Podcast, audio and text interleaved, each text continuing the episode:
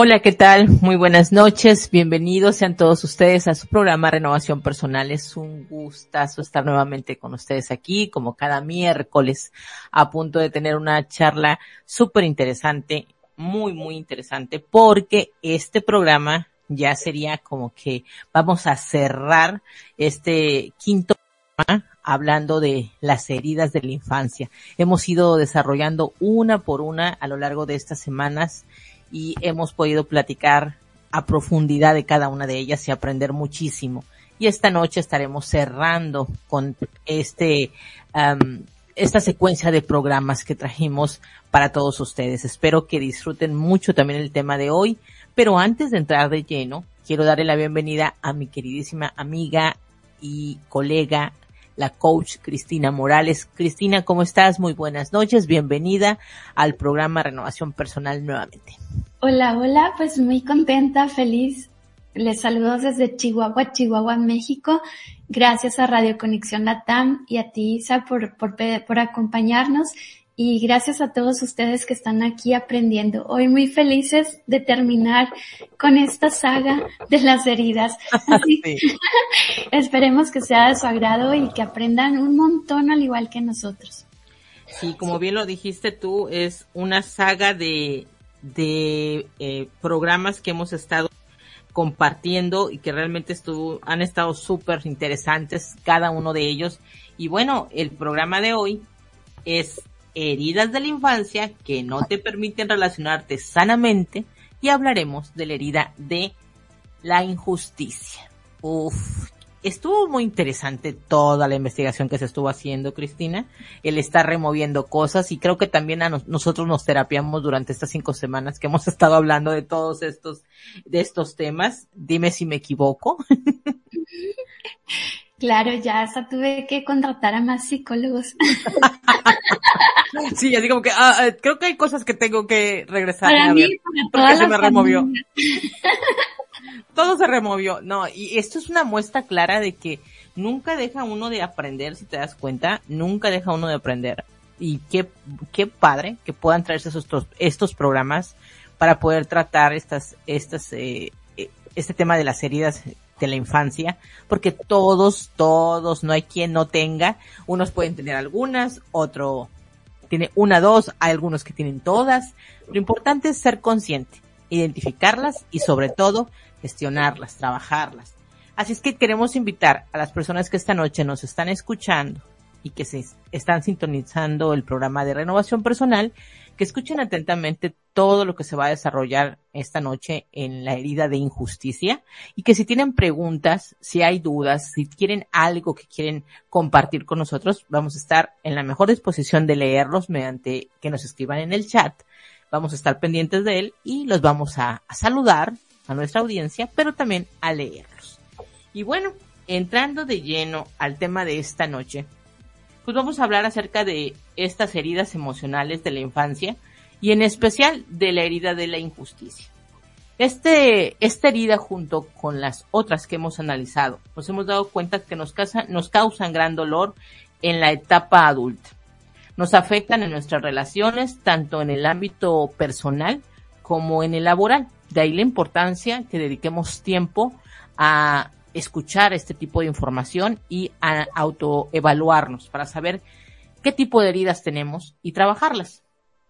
El origen de la herida de la injusticia me parece muy interesante lo que se va a mencionar porque se produce durante, como le hemos dicho, durante la infancia, como cada una de ellas, cuando nosotros observamos y sentimos que papá o mamá o quienes nos educaron se relacionan o se comportan de una forma que es fría con nosotros se muestran inflexibles y con muchísima rigidez con las normas que ellos imponen.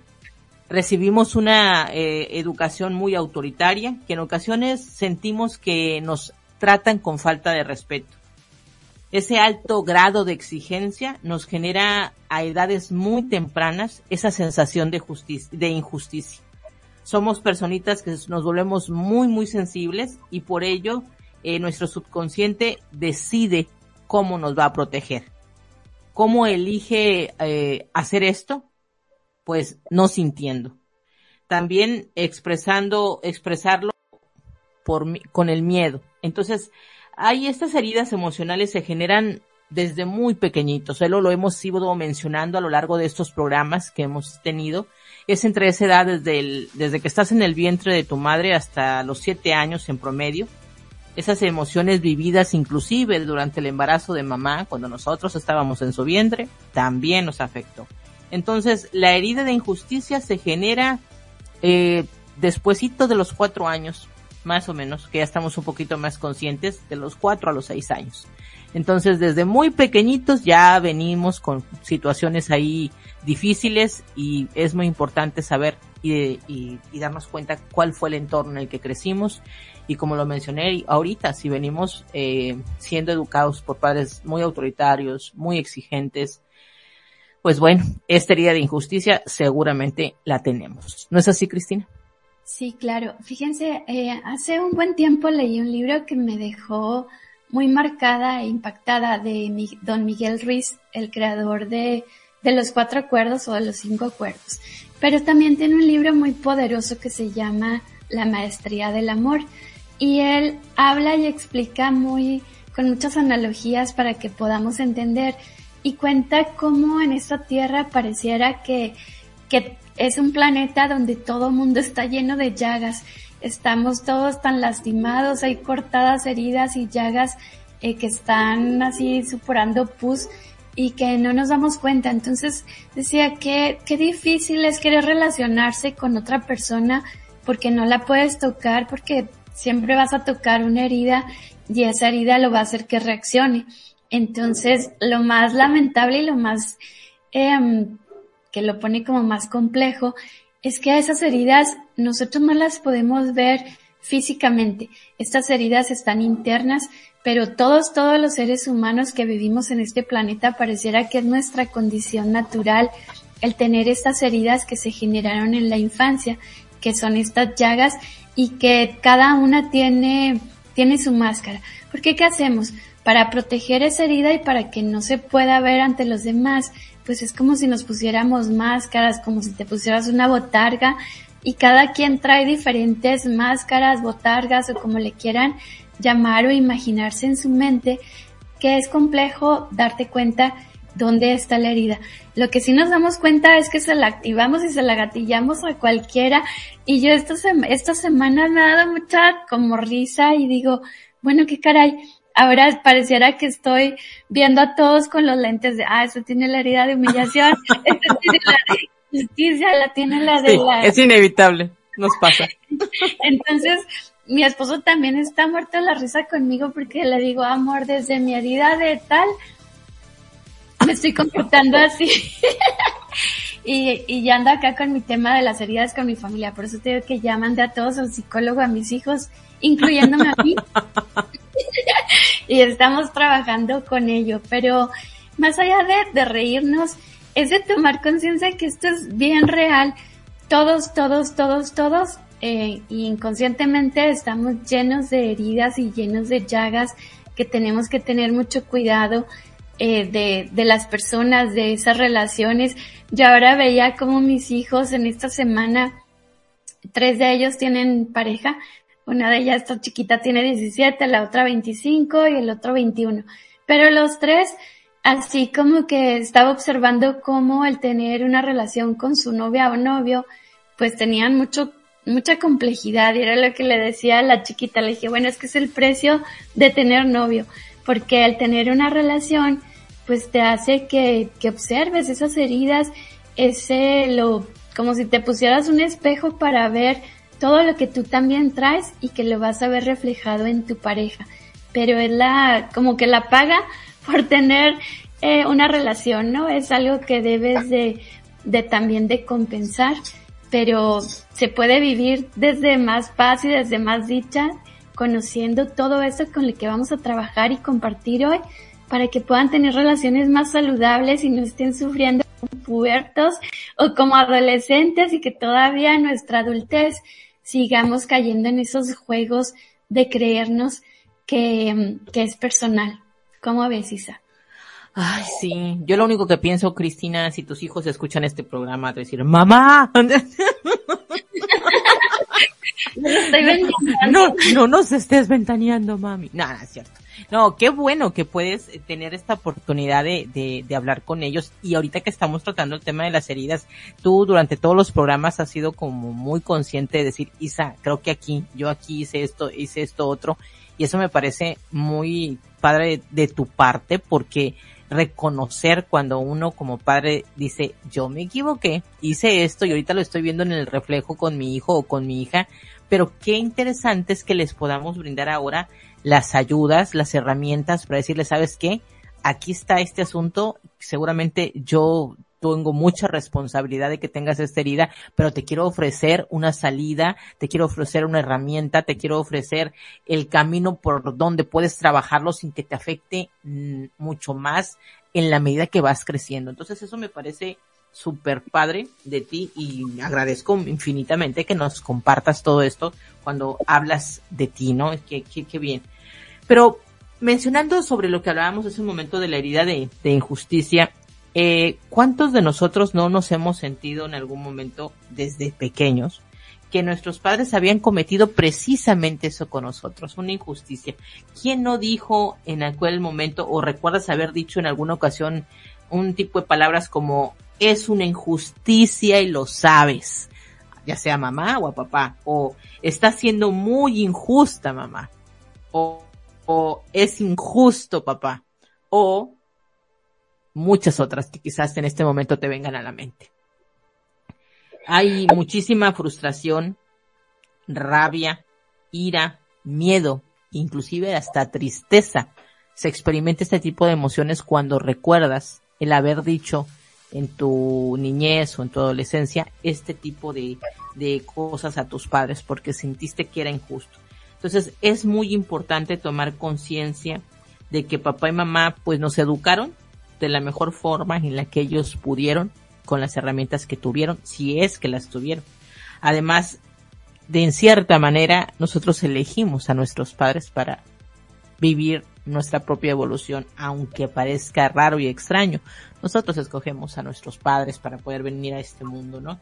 Entonces, cuando yo hace rato hablaba de que los padres son muy autoritarios, que son muy exigentes, a veces un tema tan sencillo como escuchar reír a un hijo les puede parecer algo no aceptable, porque la manera en que te educan es tan, tan estricta que te dicen, aquí todo en este hogar es así como muy rígido, muy solemne, no se escuchan vocecitas por ahí riéndose, solo la tuya. ¿Te imaginas eso, Cristina, en un hogar donde hay en total nueve hijos? Uf, son muchísimos, nueve hijos varones, mujeres, y que la más pequeñita sea el cascabelito de la casa. que se ponga a reír y a reír siempre y que ande con la risa para todos lados y que cuando anda haciendo algún que hacer en casa ponga música y se ponga a bailar y, a danzar y a reír y que de pronto escuchas esa voz de autoridad que te grita y te dice cállate, cállate. Y, y la pregunta siempre es ¿y por qué? O sea, ¿por qué? si estoy feliz? Bueno, porque papá y mamá consideran que no es apropiado que lo hagas, porque es dedícate a lo que estás haciendo en silencio, hazlo bien, porque si te estás riendo quiere decir que estás jugando y si estás jugando, corre el riesgo de que te equivoques o hagas mal aquello que estás haciendo y yo te pedí que lo hicieras bien, casi perfecto. Entonces no había momento para que tú te sintieras relajado, tranquilo, mucho menos reírte. Entonces, si tú continuabas con ese proceder, pues lo que venía era disciplina. Imagínate como hijo el que tu padre o tu madre te disciplinen por reír, por bailar, por estar feliz. no te cabe en la cabeza el decir, ¿por qué me estás regañando? ¿O por qué me das a la mejor un, un, golpe? Es injusto. ¿Por qué? y que la respuesta de parte de tus padres sea porque soy tu padre o porque soy tu madre es razón suficiente. Uf, no, no es razón suficiente. A veces no es razón suficiente y sigues haciendo más preguntas y cuestionas la autoridad de ellos. Y para esas épocas, te estoy hablando de hace como 40 años, era una grosería que un hijo pudiera hablarle a un padre así, ¿no? Hoy en día creo que los niños se expresan diferente. Pero inclusive ya rayan hasta en sí faltar el respeto a sus padres. Pero en aquella época el tan solo preguntar el por qué lo haces o sabes que considero que es injusto papá o mamá lo que acabas de hacer era inaceptable. Obviamente, esto que hace cuando tú creces, obviamente la herida de injusticia la traes totalmente potencializada, ¿no es así, Cristina? Sí, bien tremendo. Ya no sé qué es mejor o qué, qué está mal o qué está bien. El tiempo no lo dirá. Pero siguiendo con esta historia, fíjate que este libro de la maestría del amor de don Miguel Ruiz explica así como muy sencillo cómo se creó la primera vez la herida de, esta herida en específico de la injusticia. Y cuenta la historia de que está un niño chiquito pues inocente, ¿no? Y está él feliz y de repente que ve la guitarra de su papá, así que la agarra la guitarra y se pone a jugar con ella. Y en eso llega papá a la casa, papá llega muy estresado del trabajo, llega con muchos problemas, situaciones complejas y que ve su guitarra que es así como, wow, no la toque nadie y que ve que la trae el niño, pues eh, su primera reacción del papá es ir a quitarle la guitarra, a darle un manazo al niño. Y aquí se crea una herida muy poderosa de injusticia porque en la mente del niño, que su papá es ese ser que lo trajo al mundo, que lo va a proteger, que lo va a cuidar, que lo va a guiar, que le da el amor y que le da todo lo que, lo que necesita un niño, es el que lo está regañando, que lo golpeó y que hizo cosas que él no entiende porque él no entiende porque está mal agarrar la mentada guitarra. Entonces en la mente del niño se crea esa primera llaga de injusticia, ese dolor que se va a seguir reproduciendo y reproduciendo y reproduciendo.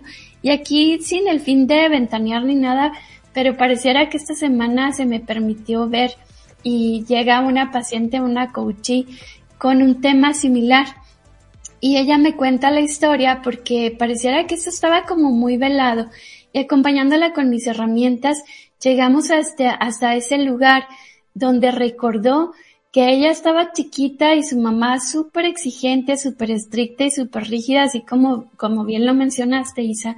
Y siempre decía ella, no me dejaba irme a la escuela si yo no recogía mi casa, eh, podía faltar a la escuela, pero hubo una ocasión donde se le generó una herida muy, muy fuerte y esa herida fue que la mamá le pidió que le lavara unas medias o no sé qué Total que la niña andaba jugando allá feliz con los amigos y cuando llega y se da cuenta la mamá que no le lavó las mentadas medias, pues la mamá la agarra a golpes, de tal manera que fue tanto el golpe. Ah, ¿Sí están ahí? Sí, ¿verdad? aquí, aquí estamos, te escuchamos. La luz de repente aquí conmigo.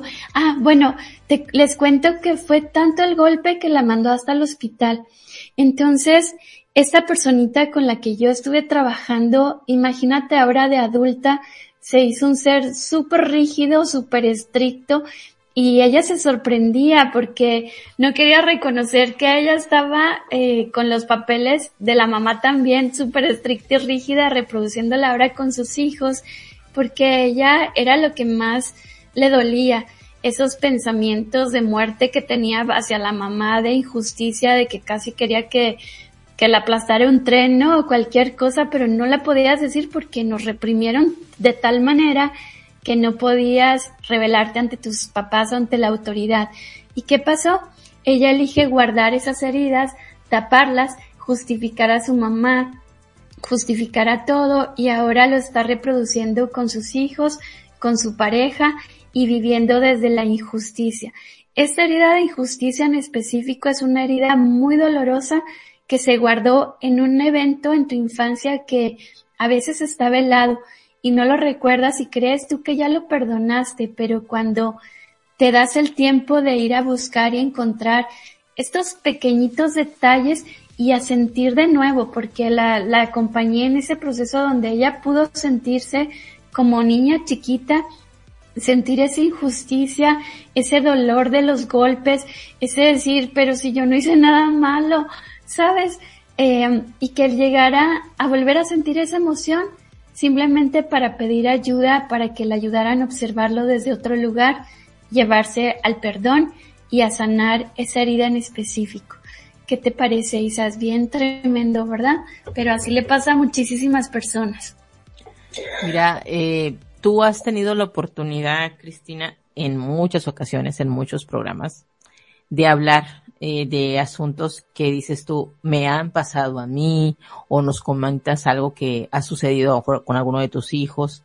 Eh, te has abierto de esa manera a mostrarle a la audiencia que a pesar de que seas coach y conozcas las herramientas, dices también en algún momento me he equivocado, no soy perfecta, pero ya, me di cuenta dónde estaba el asunto y, y lo estoy trabajando y estamos en esto, ¿no? Yo creo que yo nunca lo hago. yo creo que yo soy de las que nunca comparte nada, nada, nada. Pero creo que hoy es el día. Y entonces, esta experiencia que comentaba yo en un principio, Cristina, pues siempre sencillamente estoy hablando de mí. Estoy hablando de mí, eh, a mí me ha tocado, eh, te digo, yo a mis padres los amo profundamente, los respeto mucho, pero también soy del tipo de persona que me doy cuenta que obviamente mis padres no tuvieron estas herramientas y nos educaron de la mejor manera que ellos pudieron, ¿no? Sin embargo, el daño estaba hecho. Ya cuando estabas adulta, pues todo esto se veía reflejado. Y no es por nada que uno elige sanar y uno elige trabajar con uno, con uno mismo y está ahora dedicado uno a esto, ¿no? Del tema de la salud emocional.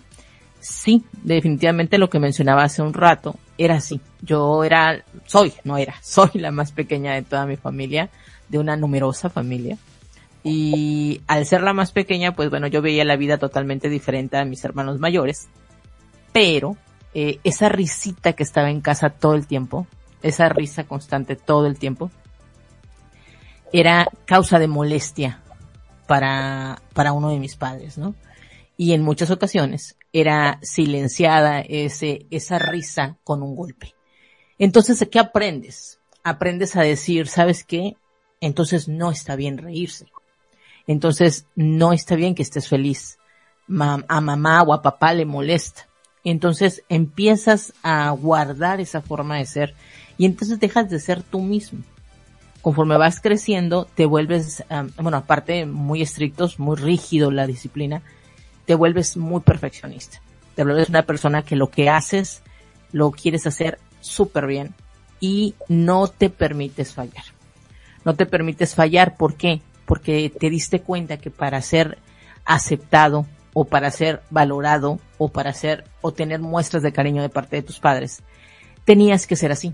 Tenías que ser una persona que guardaba silencio, una persona que lo que hacía lo hacía perfecto, tal cual te decían, y que cuando lo hacías de esa manera recibías esas muestras de cariño. ¿Cuál es el punto? Que cuando creces llevas todo eso. Llevas todo eso y no ríes, te quedas así como que sientes que reír no es de buena educación, te vuelves demasiado, demasiado seria. Y me lo han dicho. Isa, es que eres demasiado seria, así como que demasiado propia. Yo, no, yo entre, dentro de mí digo, no es que sea seria, es que como que te acuerdas de que no te tienes que reír, ¿no? Y ahorita me estoy riendo, no sé si se dan cuenta.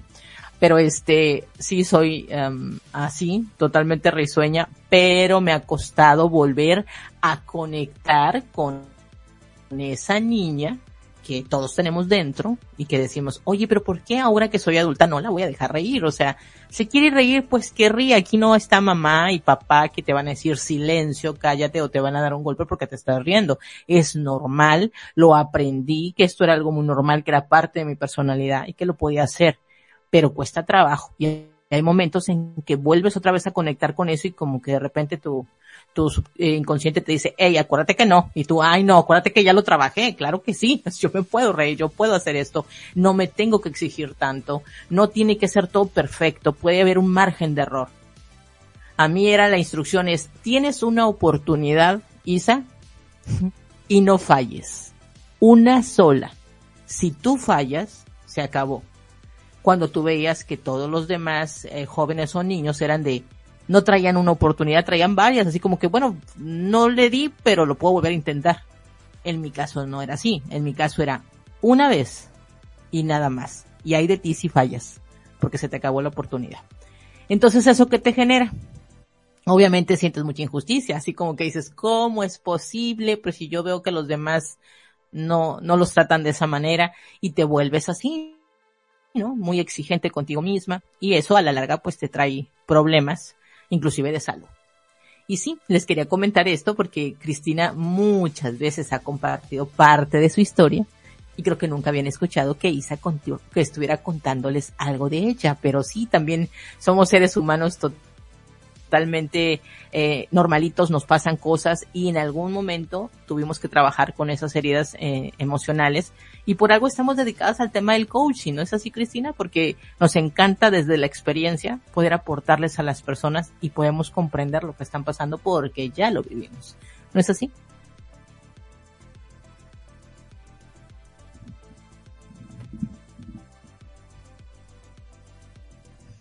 Mi querida Cristina creo que dejó el micrófono apagado.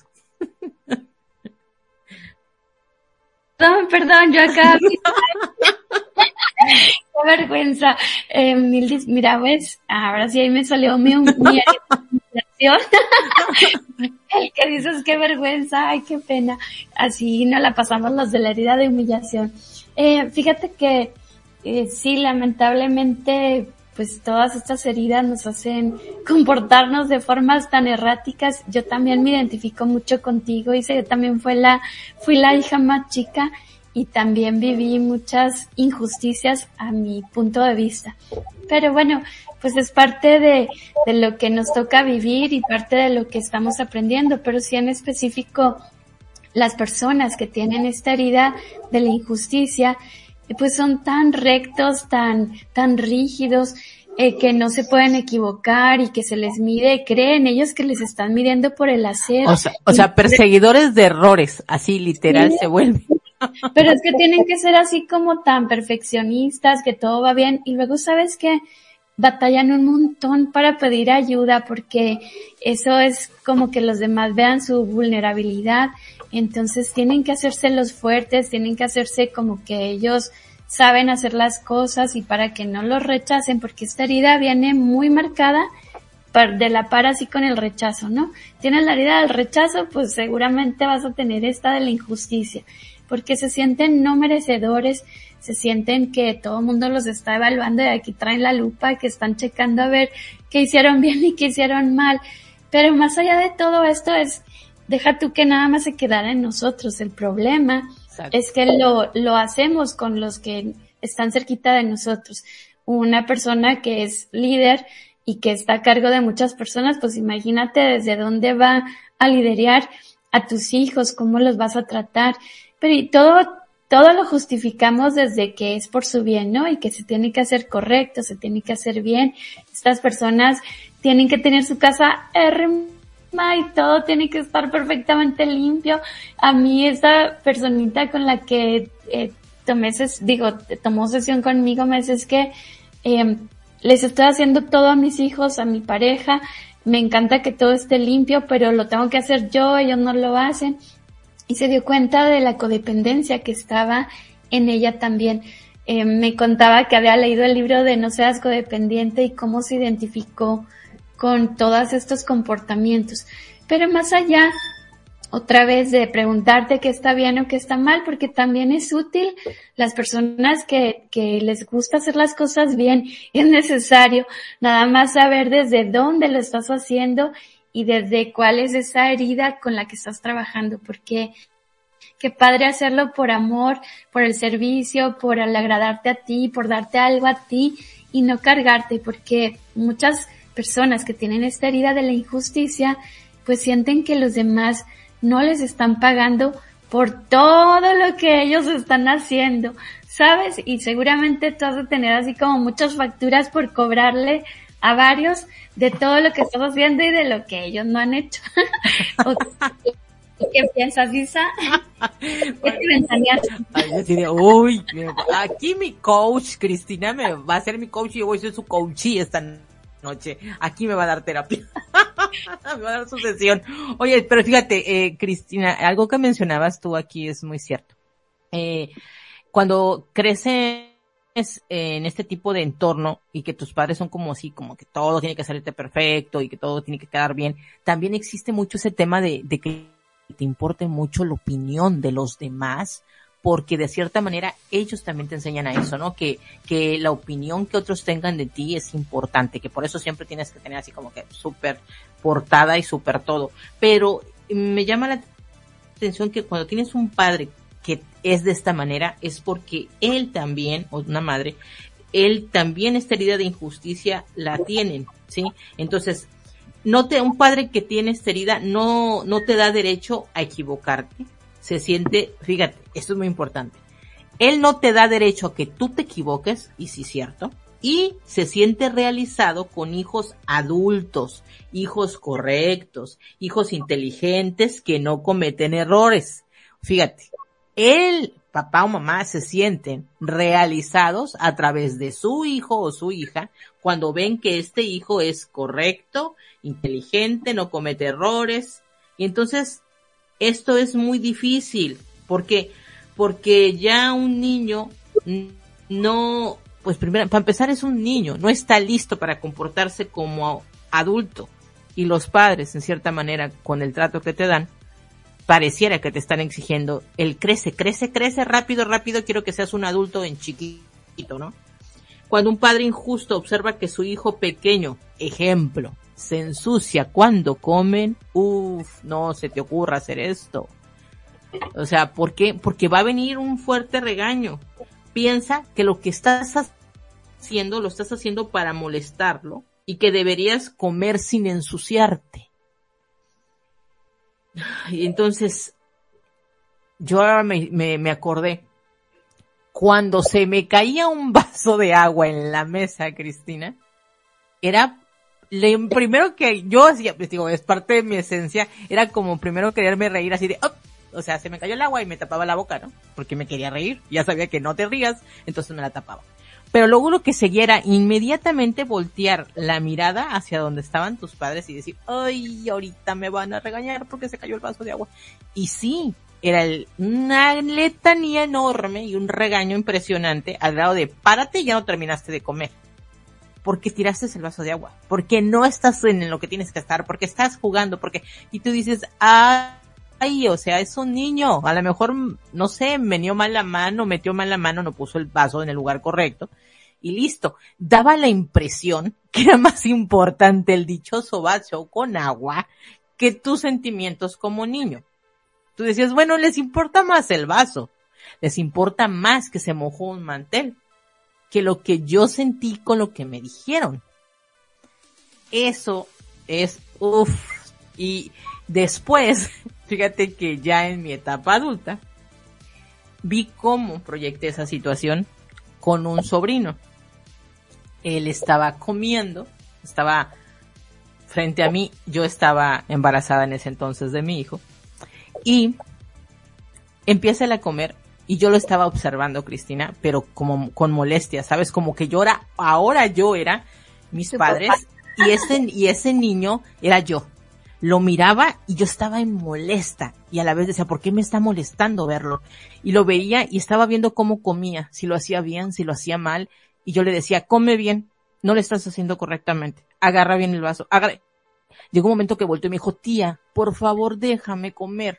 Yo le dije, no, si estás comiendo, pero lo estás haciendo mal. Y fíjate, llegó un momento que como yo lo me volteé a ver y me dice, ya, por favor, con, en ese momento como que reacciono y digo, ah, sabes que discúlpame, tienes razón, tienes razón. Me levanté en la mesa, me retiré.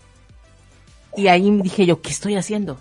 ¿Qué estoy haciendo? ¿Por qué ahora yo estoy pendiente de cómo come, qué agarra, qué no agarra, cómo lo hizo?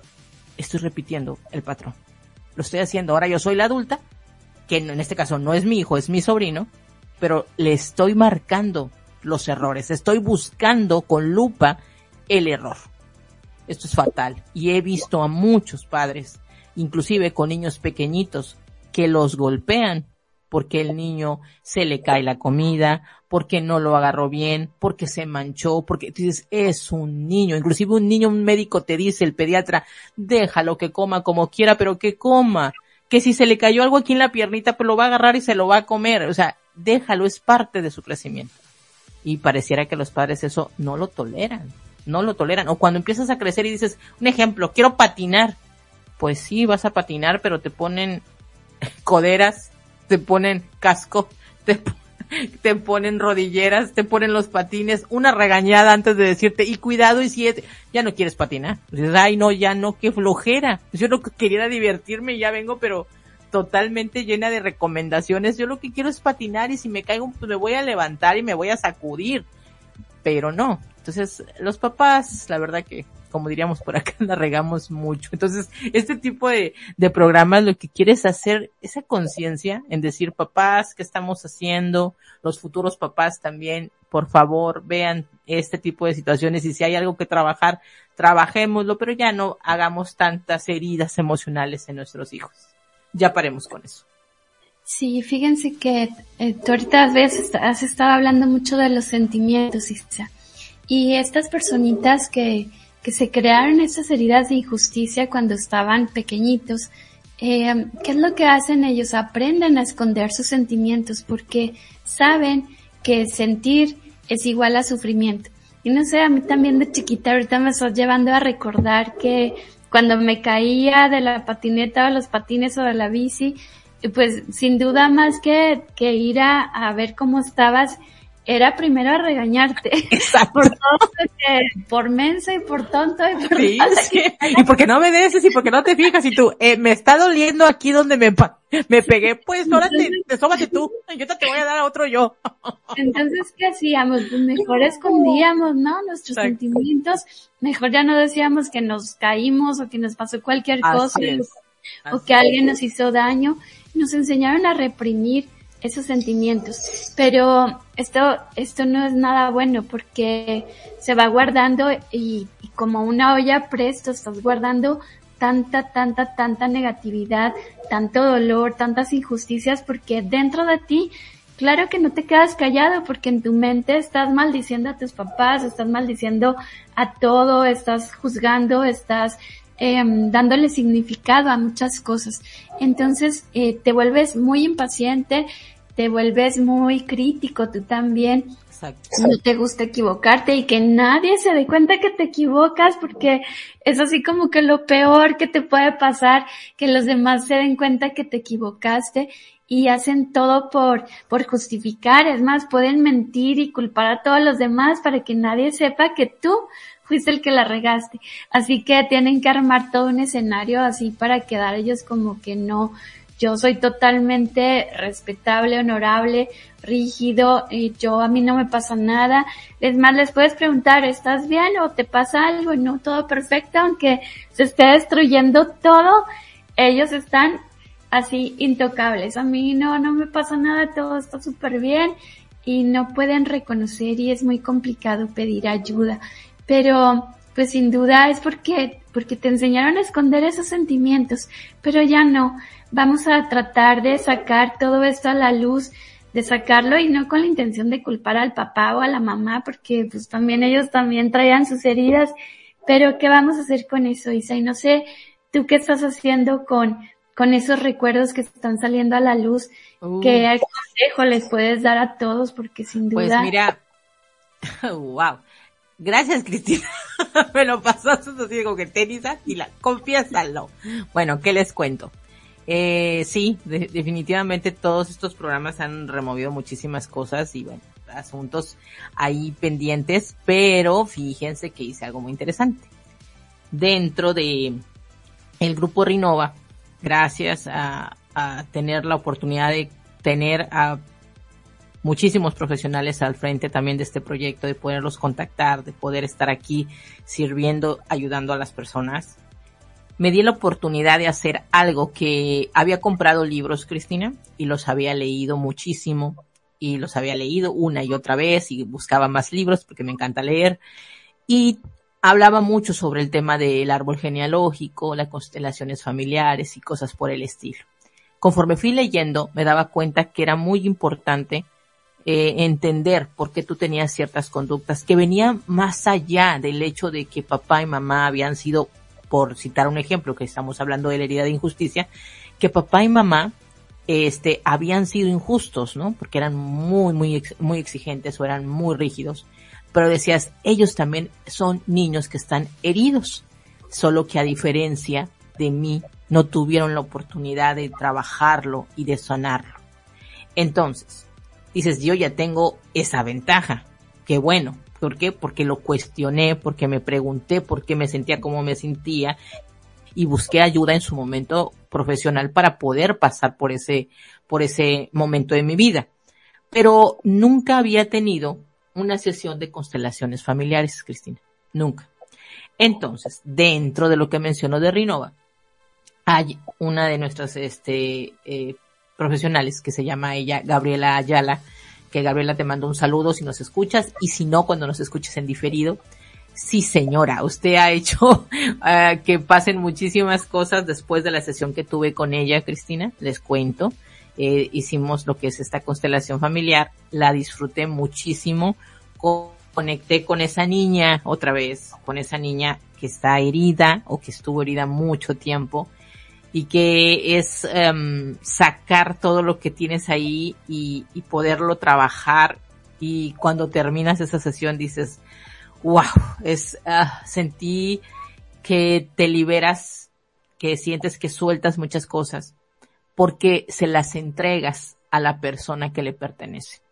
Creo que una de las cosas que me gustó muchísimo de esa sesión fue eso, que ella te va guiando de tal manera que te hace ver que no eres eh, una víctima más de la situación, que ya eres un adulto, que ya puedes ver las cosas de manera diferente y que tienes que entregar la responsabilidad para de quién es. En este caso, si hay un asunto que sanar con mamá o con papá, devolverlo, sanarlo desde el amor, desde el perdón, de los, de lo más lindo de tu ser, y es liberador. Y al final terminas, sí, yo terminé agotada, agotada, pero fue muy, muy interesante. Y después de esto ella me dijo, Isa, seguramente van a pasar cosas a partir de hoy en tu vida que se van a ir acomodando. Dice, porque lo que acabas de hacer no solamente es trabajar contigo, sino también sanar a tu árbol genealógico, a tus ancestros. ¿Por qué? Porque de alguna manera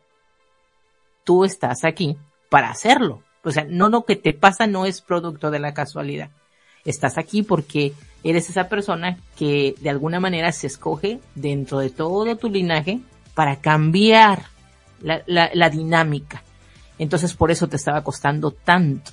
Y sí, definitivamente después de tener esa sesión hubo muchas cosas que empezaron a cambiar en mi persona y en mi entorno y inclusive con, con mis padres, con mis propios hermanos, cosas que me sorprendían, que yo decía, uff, lo que hubiera dado yo hace mucho tiempo por escuchar estas palabras y llegaron en el transcurso de esa semana cosas que, que no me esperaba. Se lo comenté a ella y me dijo, te lo dije, era parte del proceso. Entonces sí, sí, sí, me di la oportunidad de trabajar este tema de, las constelaciones familiares y me ayudó mucho. Así es que totalmente recomendadas, totalmente recomendado. Y creo que muchos de los que nos están escuchando, que son parte del, de Rinova, ya han tenido la oportunidad también de tener esta sesión con ella y sé que les ha ido muy bien. Inclusive me gustaría que ellos lo mencionaran, cómo se sintieron después de haber trabajado con el tema de las constelaciones familiares. A mí me sirvió muchísimo, la verdad. Así es, Isa. Yo creo que todas las herramientas y todo lo que se nos da eh, a nosotros que, que, elegimos acompañar a personas todas ellas nos van a llevar a, ese reconocer, a entregar a quien le corresponden, a volver a sentir esas emociones con la intención de sanarlas. Y ya sea con, con el coaching, con la psicoterapia, con, con las constelaciones, cualquier cosa, solo está a la disposición de que tú elijas levantar la mano y decir, ¿sabes qué? Quiero ver de otra manera. Y ahí es cuando el universo escucha y te manda la solución, la respuesta que tú estabas buscando. Simplemente nos toca pedir esa ayuda y preguntarle, ahora sí, ayúdame a ver de otra manera, ya me rendí, ya le intenté buscar, ya me leí todos los libros, ya tomé todos los entrenamientos, ya hice por aquí, por allá, desde mi fuerza, ahora eh, me quedo quietecito, escucho y tráeme en la forma y en, la, en lo que necesite escuchar, tráeme al terapeuta o a quien sea que tenga para, para escuchar ese mensaje, así como ya me callo y escucho. Porque, ¿qué pasa con, con las personitas que tienen estas injusticias? Pues quieren controlar todo, quieren corregir todo, no se dan el permiso de equivocarse ni, ni de, ni de sentir todo esto, ¿no? Así que yo te felicito, Isa, porque elegiste dar ese paso que es de valientes y yo les invito a todos que elijan tomar estos acompañamientos. En verdad, es un regalo. No podemos tapar esas heridas porque se van a podrir y cada vez se van a hacer más, más fuertes. Cada vez pareciera que la rueda de la vida nos lleva a vivir situaciones muy similares, pero como que cada vez se pone más intenso porque este dolor va creciendo, va creciendo, ese sufrimiento es mucho mayor. Y si tú no haces algo por ir a destapar, que fue lo que tú hiciste, Isa, ir a destapar esa máscara que tenías de rigidez e ir a ver literalmente dónde se guardó la herida y que se te permitió ver con otros ojos, con otra luz, con otro entendimiento y soltarla. Decir, esto ya no es mío, te lo entrego, te agradezco, gracias por todo lo que aprendí y abrazos, besitos, bendiciones y gracias. y soltarlo. Así, que eh, te digo, todas las, todo, todo, todo es usado para, para un bien mayor. Así que de nuevo les invitamos a Rinova a que vayan a buscar ayuda y nomás levanten la mano y digan, yo quiero ver de otra manera y verán que va a llegar la personita, la metodología, la herramienta, lo que ustedes necesiten para hacerse cargo. Fíjate que, ah, me encanta, Gabriela, qué bueno que estás por aquí, Gaby Ayala, ella es la persona que les comento con la que trabajé este tema de las constelaciones familiares. Gracias por estar aquí. Y ella menciona algo que sí es cierto, totalmente cierto. Dice, si así es, te manda la horma de tu zapato al terapeuta que te corresponde.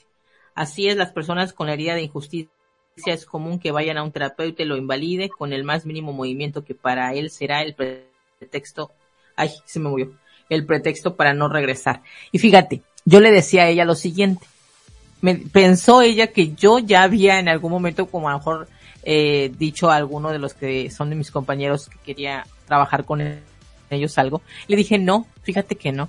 Fíjate que, que, que las cosas se dieron de tal manera que yo dije, a ver tú, porque yo ya había leído sobre todo lo que era este tema de las constelaciones familiares y yo sentía que había que conectar con esa niña, con esa niña herida, porque como niños, es cierto, aprendemos a ser muy adultos. Eso es lo que a mí se me enseñó desde muy pequeña, a ser adulto. Entonces tenemos ese niño preso en nuestro interior y como si hubiéramos aprendido a controlar a ese niño encerrándolo bajo llave eh, en, en alguna parte de nuestro interior. Entonces, por eso nos volvemos eh, el tipo de personas que nos volvemos a lo mejor exigentes, a lo mejor tanto calladas, a lo mejor no, no, no reír tanto, eh, te privas de muchas cosas porque sientes que no, no, mereces o que no las tienes por qué disfrutar.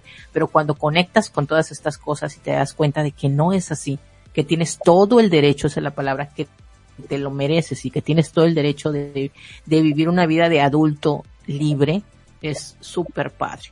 Entonces, eh, sí, me tocó vivir esa experiencia, la cual, digo, la recomiendo muchísimo.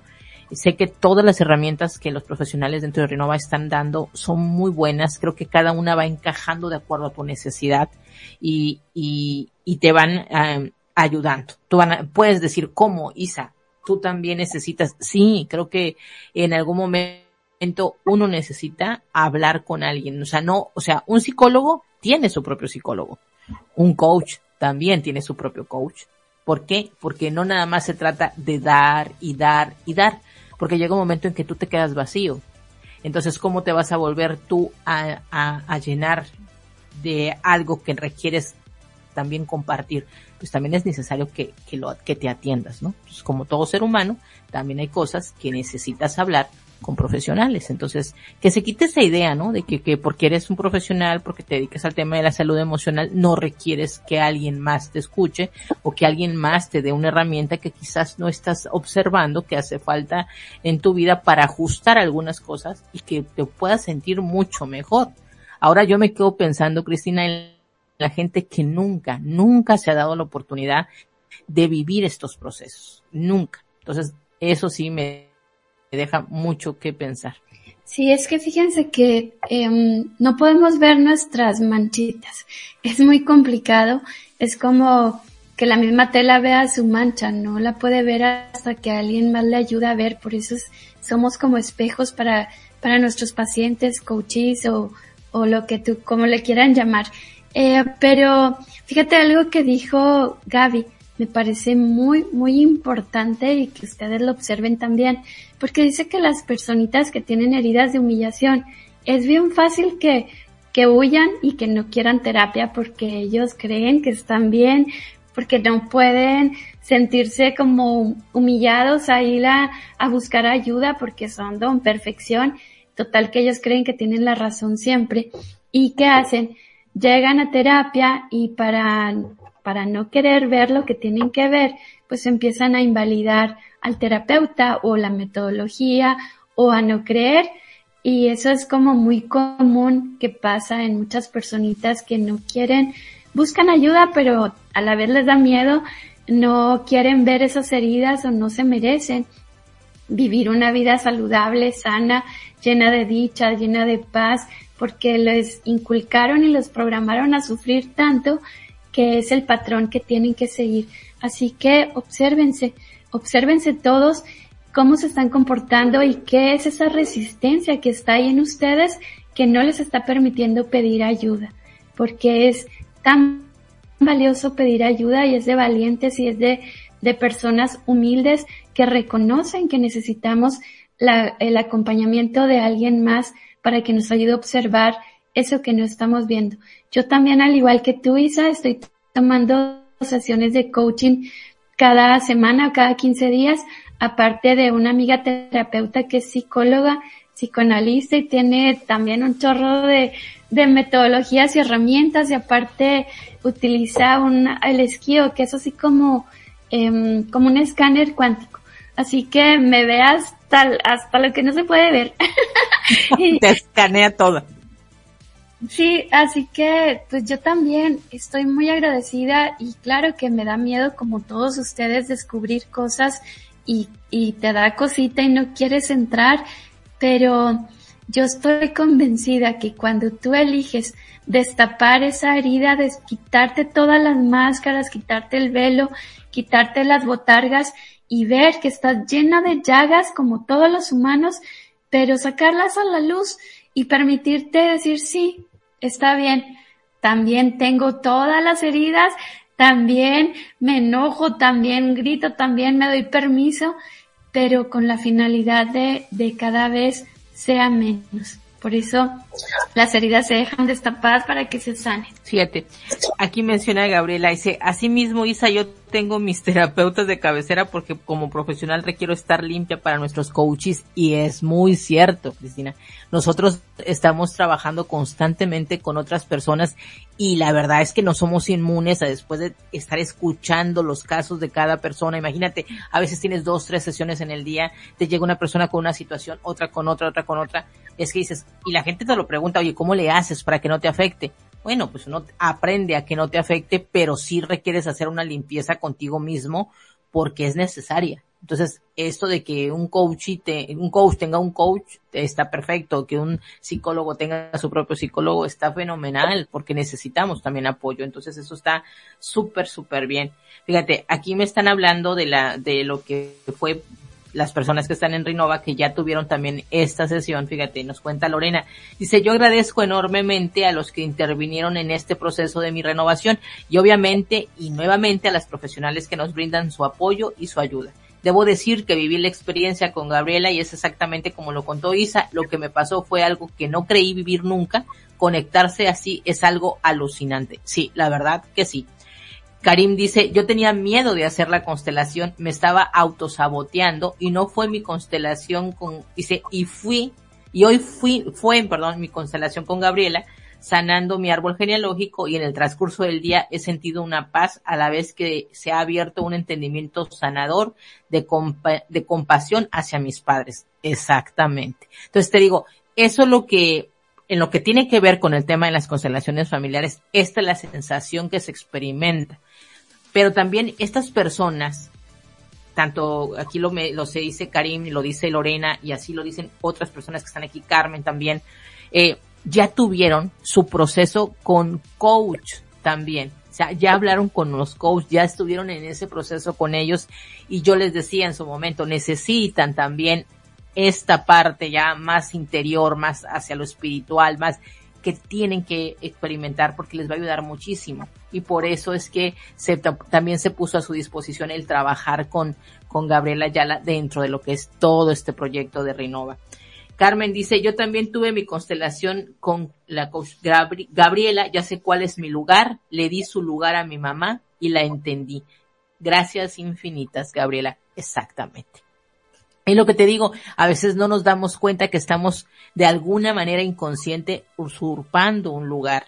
Y, y sentimos el por qué me pasa esto en la vida, por qué cada vez que me pasa esto, y cuando entendemos que andamos ahí de usurpadores, porque no nos damos ni cuenta, pero que lo estamos haciendo, cuando tú entregas a cada persona su responsabilidad y tú te quedas con la propia, con la que te pertenece a ti, y trabajas con ella, dices, ay, qué ligerito se siente esto. O sea, yo estaba cargando con mucho que no era ni mío, pero hay que hacer este proceso, hay que trabajar. Entonces, la verdad que ahora lo que viene para Renova, para todos los que nos estén escuchando, que sean parte de Renova, eh, pues Gabriela va a estar la próxima semana haciendo una constelación, pero grupal. Así es que, Cristina, estás invitada porque es para todos los que componen Renova, incluido los profesionales, y usted es una de ellas, mi querida Cristina. Así es que vas a tener la oportunidad también de experimentar esto que estamos hablando. Aquí también una persona que estuvo muy, muy eh, compartiendo muchas cosas dentro del chat es eh, Oscar Rubio. Gracias, este Oscar, por acompañarnos a cada programa de renovación personal, el que nos cuentes mucho de, de ti. Eh, tú dices aquí, si al terminar esta saga debo de contar que tuve herida de abandono intermitente, mi mamá era ausente y mi papá sobreprotector, pero estos días los he tomado para perdonarlos, curarme y fluir. Y cuando haces tu trabajo de sanación, todo va para mejor en tu vida. Y cosas buenas suceden porque ya no te culpas, no te dejas presionar de tus padres y solo eres un, eres en el tiempo presente. Entonces a mí me encanta que las personas puedan compartir cómo se sienten después de hacer estos trabajos. Y mira, me encanta que, que inclusive Em, entre ellos mismos se apoyan, ¿no? Entonces, dice también Oscar, con trabajo psicoterapéutico y poniendo de parte esas heridas se curan, trabajo arduo, no solo con optimismo, como se dijo alguna vez, sí, cierto, acuerdo, Oscar, perfectamente, que alguien aquí un día puso que nada más con ser optimista, yo dije, ¿qué, qué? No, eso no es así, van a confundir, hay que hacer un trabajo, hay un, un trabajo arduo detrás de todo esto y me encanta que las personas estén, pues, me dice Mildred, yo quiero hacerla. Mildred, sí la vas a tener, amiga mía. Solo que estoy dando así como que poco a poco. Eh, la próxima semana ya es la última semana de trabajo en Renova. Así es que Mildred, estás en la lista, querida Mildred. Te estoy adelantando la noticia. La próxima semana, primeramente Dios, Gabriela va a estar trabajando también contigo. Yo les dije que había regalos muy especiales para aquellas personas que se han mantenido al piel de cañón, el que han estado súper pendientes de todo este trabajo dentro de Renova, que han sido súper, súper comprometidas con su proceso y parte de esos regalos será hacer este trabajito, este trabajo con ustedes, tener esta constelación, este, con, con Gabriela y que bueno, ya estás escuchando. Dice gracias. Sí, yo les dije que venían cosas interesantes para el cierre. Así es que ya Gabriela ya sabe quién es la próxima con la que va a trabajar. Ya aquí Mildred está diciendo que ella, perfecto. Pero lo que, como te decía Cristina, ellas ya también tienen su proceso completado con sus coaches. O sea, ya vivieron esa experiencia con ellos, entonces es como venir y cerrar con broche de oro todo esto. Entonces imagínate cómo se siente. ¿Tú qué piensas, Cristina? Sí, no, poderoso y cada vez me alegro más de ver cómo se están uniendo a este proyecto tan hermoso, eh, más personas para sanar y acompañarnos todos.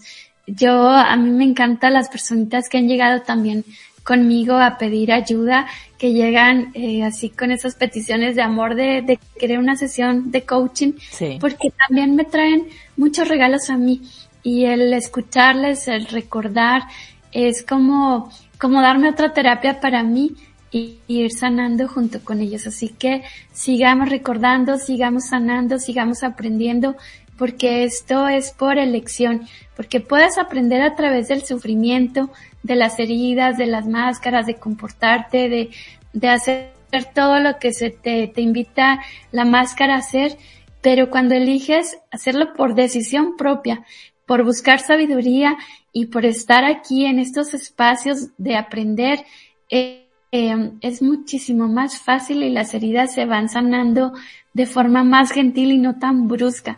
Así que pues les aplaudo a todos, le te aplaudo a ti Isa y aplaudo a también a Radio Conexión Latam que pone la plataforma para llevar estos temas que son muy poderosos y muy valiosos. Así que gracias. Gracias a ti también, Cristina, por ser parte de todo esto que se ha hecho, por estar conmigo aquí en la radio compartiendo estos temas tan, tan interesantes, por estar y ser parte del proyecto de Rinova y por también las personas que nos están este, escuchando Gracias por sintonizar este programa, escucharlo, venir, participar, contarnos de sus experiencias y, eso pues a nosotros nos tiene muy, muy contentas. Y como siempre, siempre, siempre, siempre después de terminar de hablar de esta, de cada una de las heridas, les menciono que toda herida tiene su veneno y tiene su antídoto. Y la, y, y la herida de injusticia pues no es la excepción. El veneno de este tipo de herida es que tú es que seas competir y te compares, que seas autoexigente y rígido, autoperseguidor, criticar a los demás, no disfrutar de lo que haces y vivir en el deber. Es que debo, es que debo, es que debo. Esto es el veneno puro para que sigas con esta herida. Pero también existe el antídoto. ¿Cuál es? Que ese es el que nos tenemos que tomar. Quienes sabemos y nos identificamos con esta herida. Bueno, que te des ese permiso de equivocarte, hacer actividades que disfrutes, tener espacios con niños, con animales, hacer cosas sin planes, que sean espontáneas, bailar, cantar, hacer alguna cosa que tenga que ver con el arte, permitirte las emociones, aprender de ellas, ser respetuoso con tus límites y hacer de la injusticia una forma de cambio sin tener que pelear ampliar la capacidad de disfrutar de las cosas y equilibrar el deber con el querer. Y ya no decir es porque debo hacer esto, sino decir porque quiero, lo hago. ¿Sí? Porque muchos estamos atrapados en esta idea, ¿no? De que es que lo debo de hacer. No, es que lo haces porque lo quieres hacer. Espero que todo lo que hemos hablado esta noche, mi compañera Cristina, y, yo y también eh, Gabriela desde acá desde el chat que siempre nos apoyas con tus comentarios. Muchísimas gracias por eso. Eh, eh, dice Gabriela, dice amén a todos los que hacen posible llegar a su, nos hacen posible llegar a sus hogares. Exactamente. La verdad que sí. Eh, Radio Conexión Latam nos da la oportunidad de hacerlo, cosa que les estamos sumamente agradecidos, trayendo estos programas para poder compartirlos con toda nuestra audiencia. Gracias a todos ustedes por, ay, aquí ya nos están poniendo la carita. gracias, gracias Radio Conexión Latam. Sí, muy agradecidas contigo. Entonces, queremos decirle gracias a todos ustedes por acompañarnos. Gracias Cristina por estar conmigo otra vez aquí en la conducción, esperando contar contigo en la próxima semana, en la que viene y en la que viene como siempre. Gracias a los que nos acompañaron desde el chat, gracias por escribirnos, porque ustedes también hacen parte importante del programa y que ustedes también lo hacen con sus comentarios y contando sus experiencias. Les quiero decir que se cuiden muchísimo, que los invitamos a la cita que tienen con nosotras nuevamente la próxima semana, el día miércoles 8 de la noche, tiempo de México. Nos dicen aquí feliz noche a todos y gracias, muchísimas gracias Isa, Cristina, Gabriela, sí, gracias también a ustedes por ser parte de todo esto. Les mando un abrazo enorme y como siempre mi saludo de despido, de despido es Hasta pronto.